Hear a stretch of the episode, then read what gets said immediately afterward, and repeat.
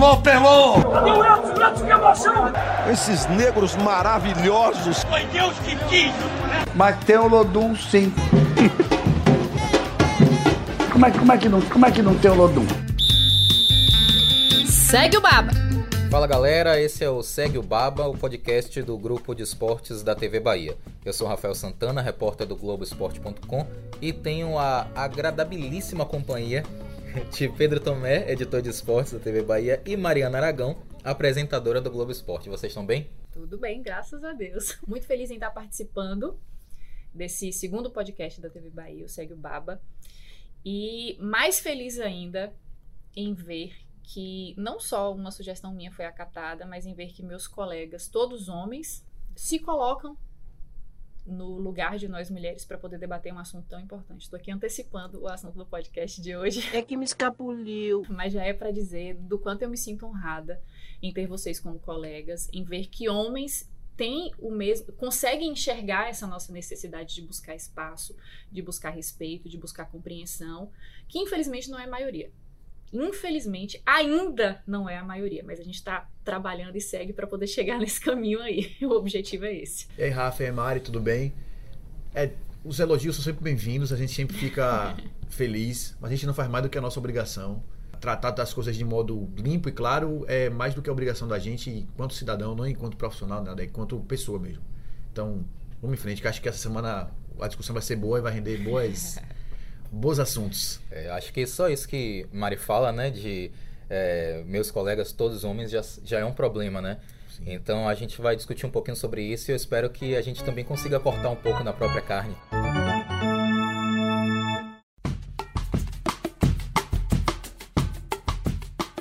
Neste domingo, 8 de março, é comemorado o Dia Internacional da Mulher e aproveitando esse gancho, o Segue Baba vai tratar neste episódio da participação da mulher no futebol seja dentro de campo, nas arquibancadas ou na tribuna de imprensa. E aí eu queria começar fazendo uma pergunta à Mariana, uma pergunta difícil, uma pergunta capciosa, talvez você leve um, um tempo para desenvolver sua resposta.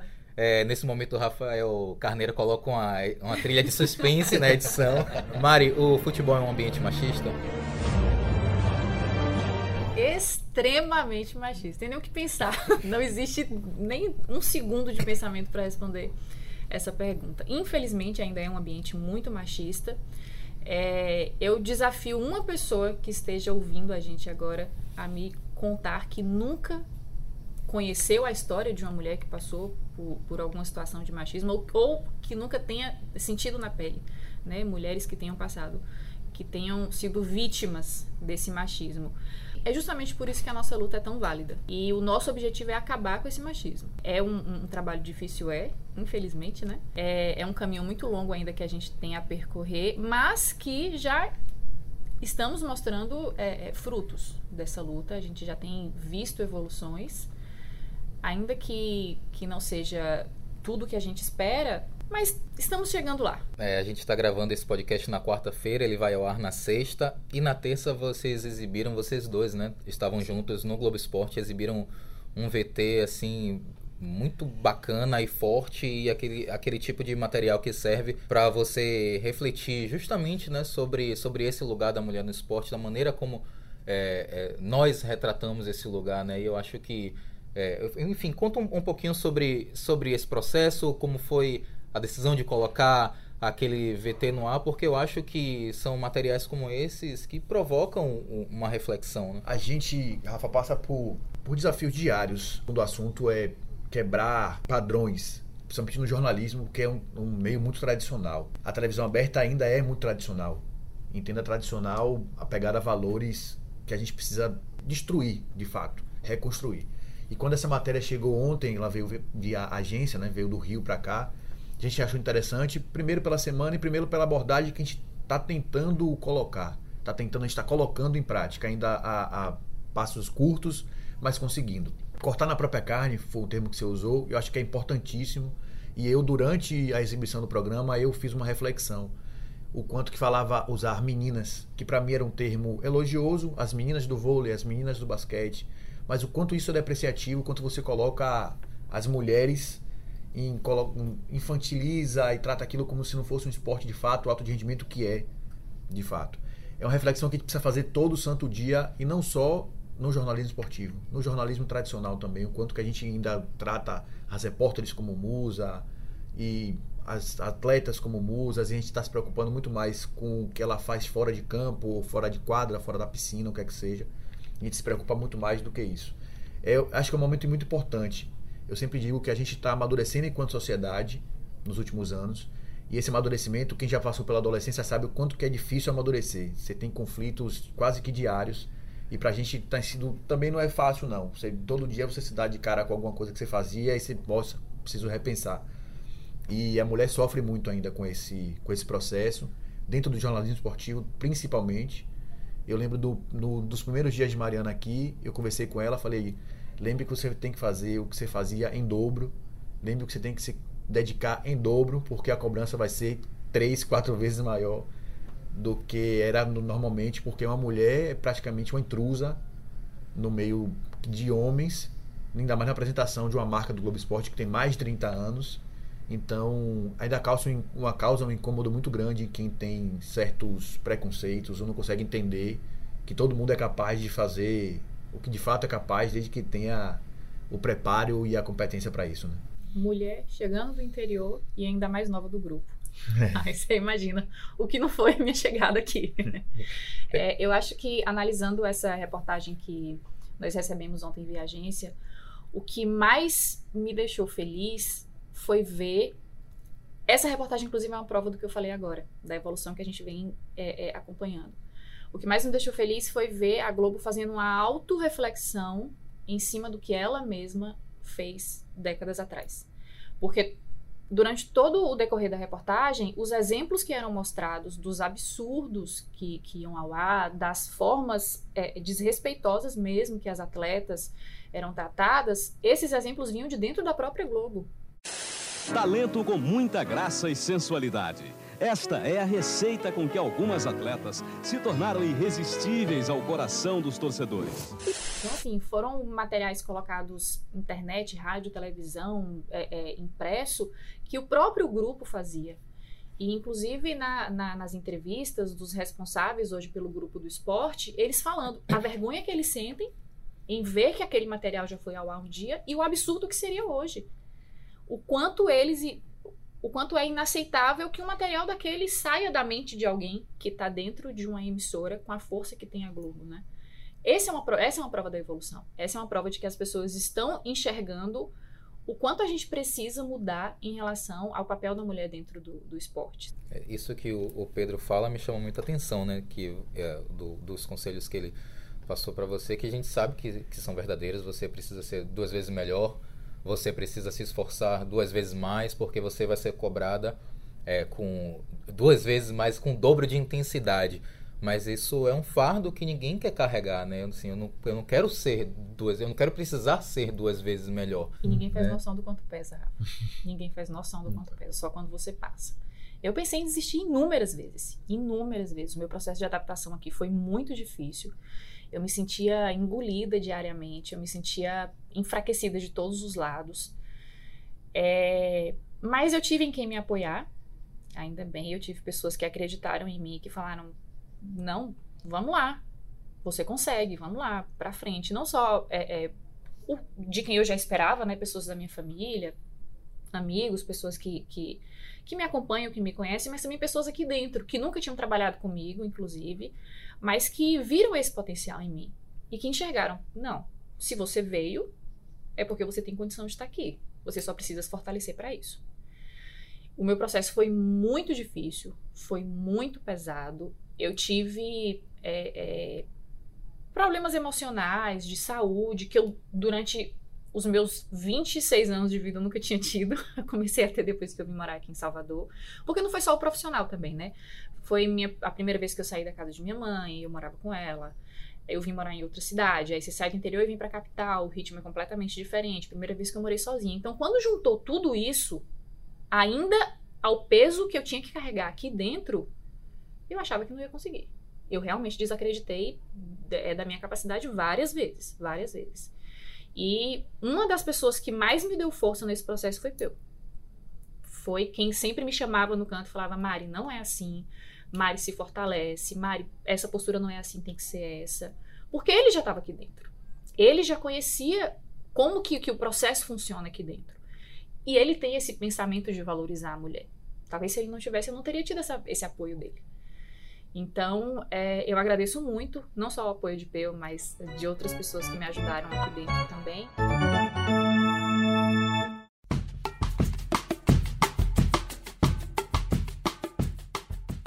É, o sucesso da última Copa do Mundo Feminina de Futebol, que foi assistida por mais de um bilhão de pessoas, colocou em pauta a luta das mulheres por condições de igualdade salarial no futebol. Só para se ter uma ideia, o argentino Lionel Messi recebe o dobro do pagamento que 1.693 jogadoras das principais ligas do mundo recebem juntas. Tomé, já que você está dando risada, puxa, puxa essa parte da discussão. Eu acho, obviamente, alguém de, de mercado vai justificar.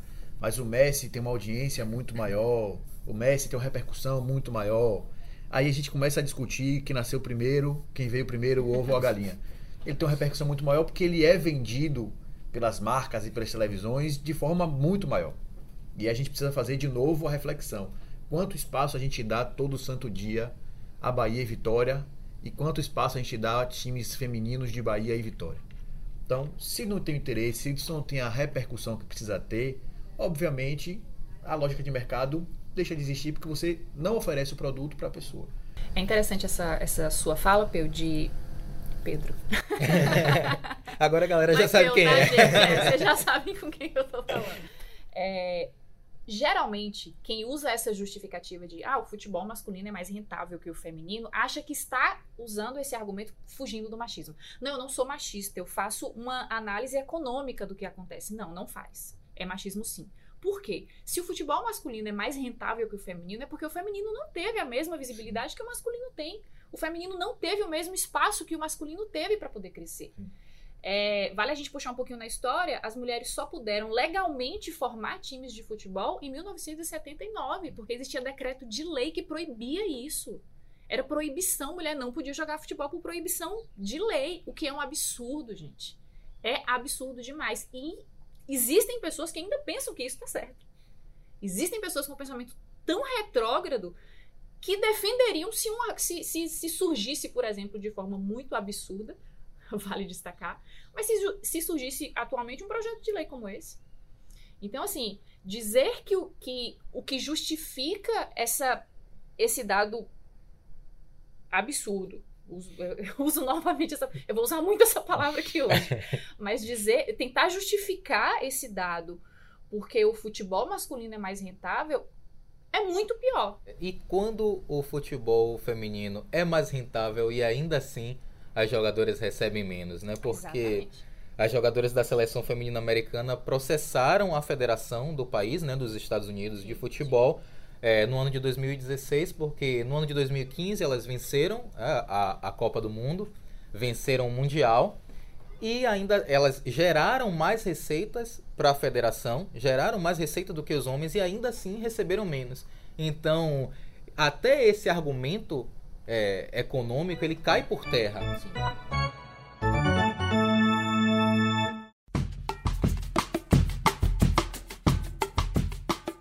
Há quem chame de mimimi, mas a verdade é que as mulheres que frequentam os estádios convivem frequentemente com o assédio masculino. Ou são testadas a provar o seu conhecimento com perguntas como: Você sabe o que é impedimento? Algo a que nenhum homem está submetido. Eu falo por mim, tenho certeza que eu estou falando por você também, nunca Pedro. Ouvi, nunca ouvi e por você, Mário, eu imagino, para não dizer tenho certeza, que você já passou por situações desse tipo. Inúmeras vezes. Inúmeras vezes. E não só dessas provações, como de todo tipo de assédio que vocês imaginam, assim. É, não só enquanto torcedora, mas hoje, principalmente como profissional da, é, do meio esportivo, é, é, frequente, gente, assim, é frequente. De, de ser ameaçada, conhecimento ser colocado em, em prova, de ouvir gracinhas. É muito frequente. É, conversando com outras colegas nas oportunidades que eu já tive, eu ainda tenho menos histórico do que elas. É aquela coisa, eu, você não se prepara apenas com o conteúdo que você precisa levar para o telespectador. Você se prepara para situações que você vai ter que enfrentar ali. Então eu não apenas um exemplo, vou fazer uma transmissão de futebol. Eu não apenas estudo o time que eu vou ter que cobrir. Eu me preparo para as gracinhas que eu vou ouvir, eu me preparo para segurar, para controlar a, a, minha irritabilidade para não responder, porque querendo ou não, eu estou trabalhando, eu estou com a camisa da empresa, eu estou com o microfone na mão, então eu estou representando a empresa que eu trabalho.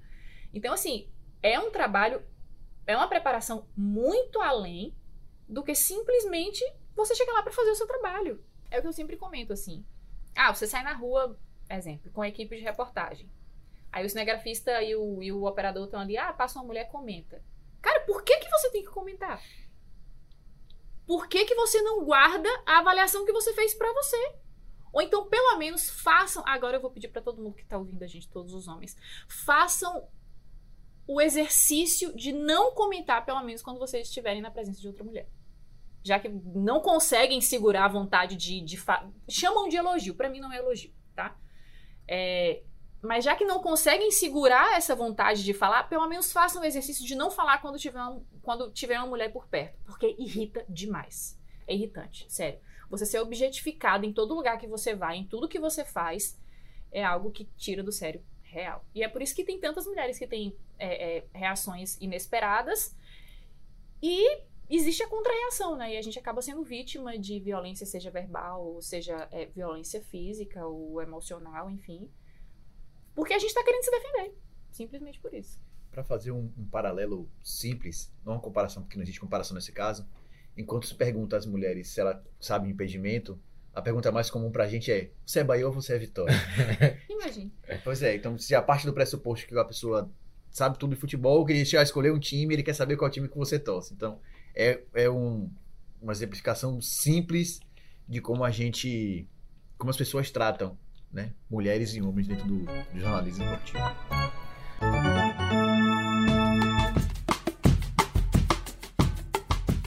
No ano passado, um grupo de torcedores do Bahia, conhecido como Tricolocas, denunciou o assédio sofrido dentro da Arena Fonte Nova. Depois disso, o Tricolor lançou a campanha Deixa Lá Torcer, com um site que contabilizava o número de assédios sofridos por mulheres nos estádios e oferecia informações sobre como proceder nesses casos.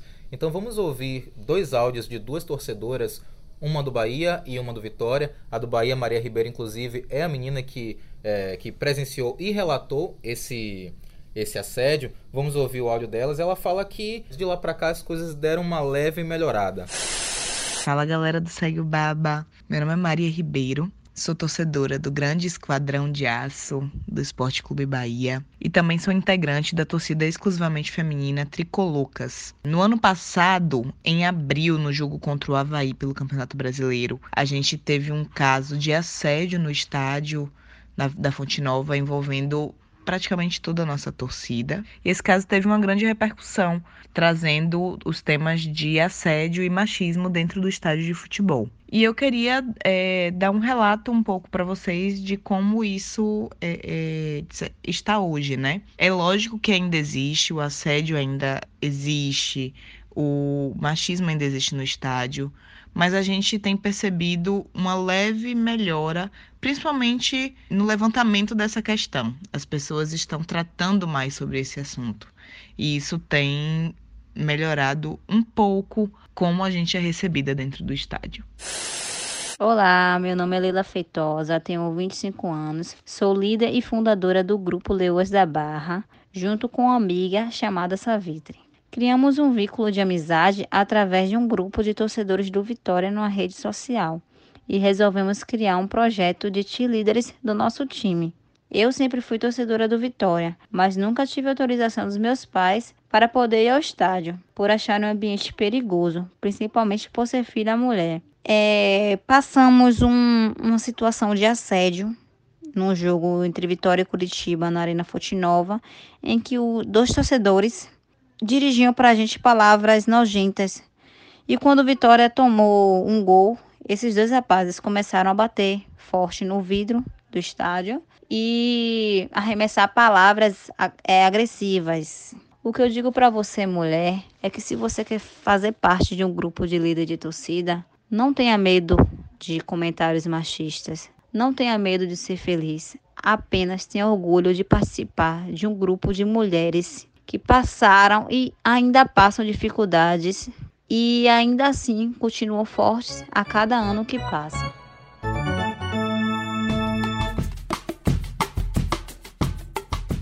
A experiência de um, um homem quando começa a ir para o estádio de futebol, né? Eu passei por isso.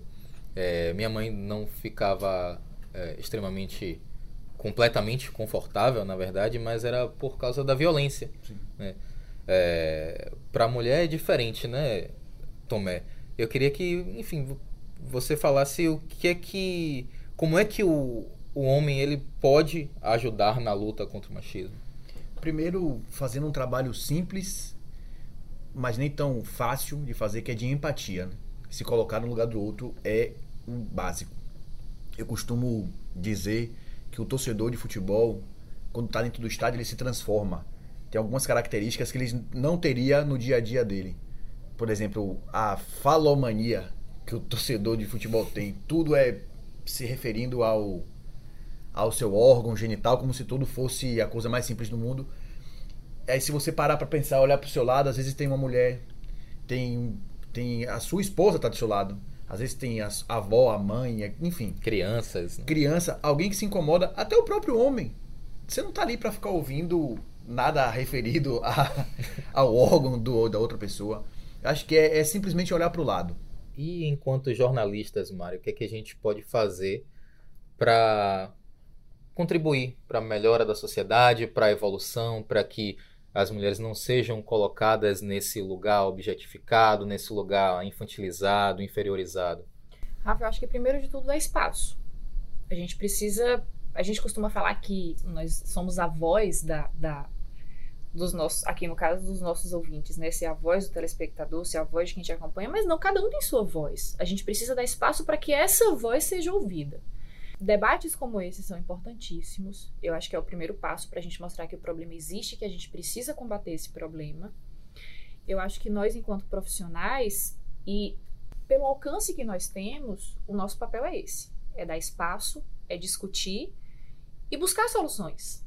A gente precisa buscar alternativas para que esse tipo de comportamento não se repita. A gente precisa buscar alternativas para que é, é, para que a gente consiga ir diluindo aos poucos até que a gente veja que esse tipo de comportamento está acabando. No, no, no, caso dos estádios, é, ainda é muito frequente. É, se fosse mimimi, como tanta gente diz, a Polícia Militar não teria colocado, por exemplo, dentro da Arena Fonte Nova, uma ronda da. Ronda da, Maria da Penha, né? Da, uma ronda Maria da Penha, uma ronda especial da Maria da Penha. Porque, gente, se tá lá, se, se a polícia tem esse tipo de atitude, se as denúncias estão sendo feitas é porque ainda é muito comum. É, eu acho que é importante que a gente faça esse tipo de reflexão, né? É, até um, um meia-culpa e cortar na própria carne, termos que a gente utilizou durante o podcast.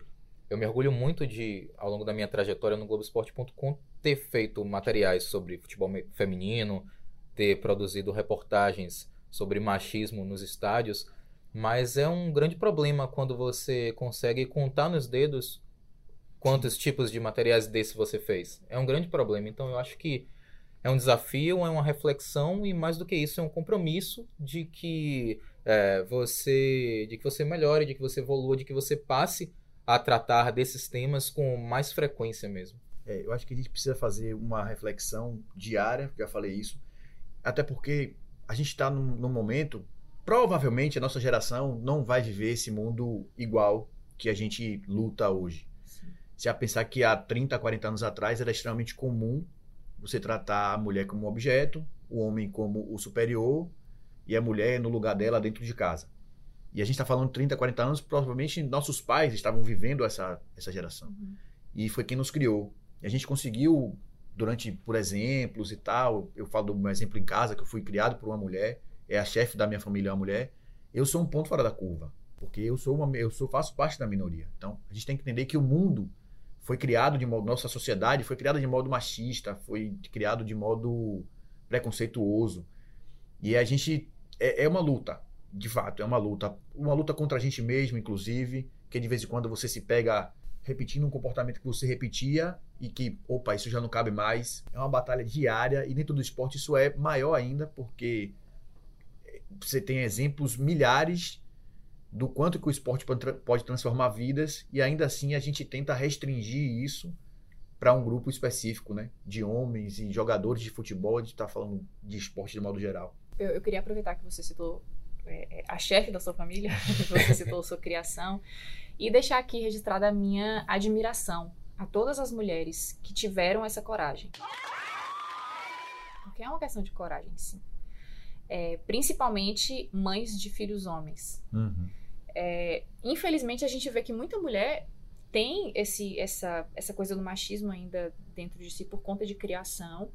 E você ver que mulheres de décadas atrás tiveram a coragem de enxergar, ver que estava errado e tentar mudar a partir da criação de seus filhos é, é, é muito admirável. Eu falo isso pela minha mãe, eu também fui criada por uma mulher. É, minha mãe é a filha mais velha de seis filhos. É, primeiro ela, aí vieram quatro homens e a mais nova que é outra mulher. Então, assim, quando a mais nova chegou, ela já tinha 10 anos. É uma diferença de 10 anos entre um e outro. Então, minha mãe sempre teve aquela sensação, aquela, aquele sentimento de mãe. de Não foi uma, uma parceira. Essa parceria veio só na vida adulta, Uhum. por conta da diferença de idade. E minha mãe sempre foi responsável pelos irmãos dela. Minha avó sempre cobrou isso. E acreditem, é, minha mãe só podia ir para a escola depois que ela deixasse a cozinha arrumada. Se a cozinha não estivesse arrumada, minha avó proibia minha mãe de ir para a escola. Então, assim, esse, essa criação extremamente machista foi o que deu forças a ela para criar as três filhas dela de uma forma completamente diferente, sabe? É, minha avó achava absurdo minha mãe fazer um curso superior. Minha mãe querer fazer um, um- um- ter um, um- um ensino superior. E a gente vê que muitas outras mulheres tiveram essa postura, muitas outras mulheres pegaram esse, esse exemplo machista que tiveram dentro de casa para transformar é, é, uma partezinha da sociedade que elas são responsáveis. Então, eu quero aproveitar essa homenagem que a gente está fazendo aqui ao dia 8 de março para deixar a minha admiração a todas essas mulheres que, da forma delas, fizeram e fazem a diferença na nossa sociedade. Beijo, mãe! A gente queria dizer que vocês não, não estão sozinhos. minha mãe também é chefe, é a chefe da, da minha família. Antes dela foi minha avó. E a partir daí eu também já não sei porque minha história foi apagada. Mas, é, então, eu vou deixar um beijo também pra Dona Eneida, minha mãe, Dona Helena, minha avó. E o beijo vai pra quem? Vai pra Adriana, Luciana, Rose, Cláudia, Cristina, minha mãe, toda a minha família. É, é isso. E antes que Rafael queira nos esfolar, a gente, que é ele quem vai editar esse podcast. Sabe de nada, inocente. A gente vai encerrando, passou rapidíssimo. Muito Foi um prazer estar na companhia de vocês dois. Muito obrigado. Ah, eu agradeço mais uma vez o convite. Espero poder participar de outros. Mas fico muito feliz que o primeiro tema da minha participação tenha sido esse. Tenha sido o nosso direito, nossa luta e nosso combate ao machismo. Ah, para mim é uma honra participar dessas discussões que eu sempre acho que a gente está fazendo parte de um legado que a gente vai deixar aí. E construir, fazer a gente refletir é sempre importante. Acho que a reflexão é o movimento que faz que a gente evolua e vá para frente. E se eu puder deixar um último recado aqui, Rafa, licença, favor. Rafão?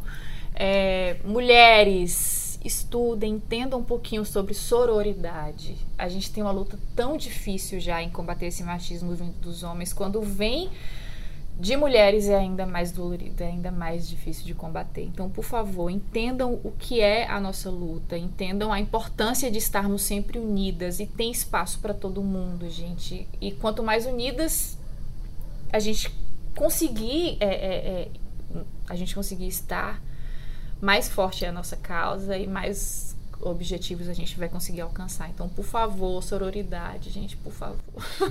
é um pedido desesperado. Sem mais, galera. É isso aí. Valeu.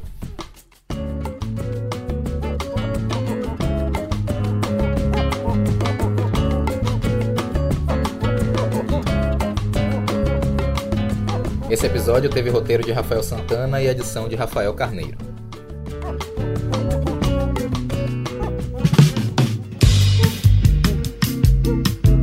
Alô, Pelô! Cadê o Elton? O Elton, que emoção! Esses negros maravilhosos. Foi Deus que quis! Mas tem o Lodum sim. como, é, como, é que não, como é que não tem o Lodum? Segue o Baba!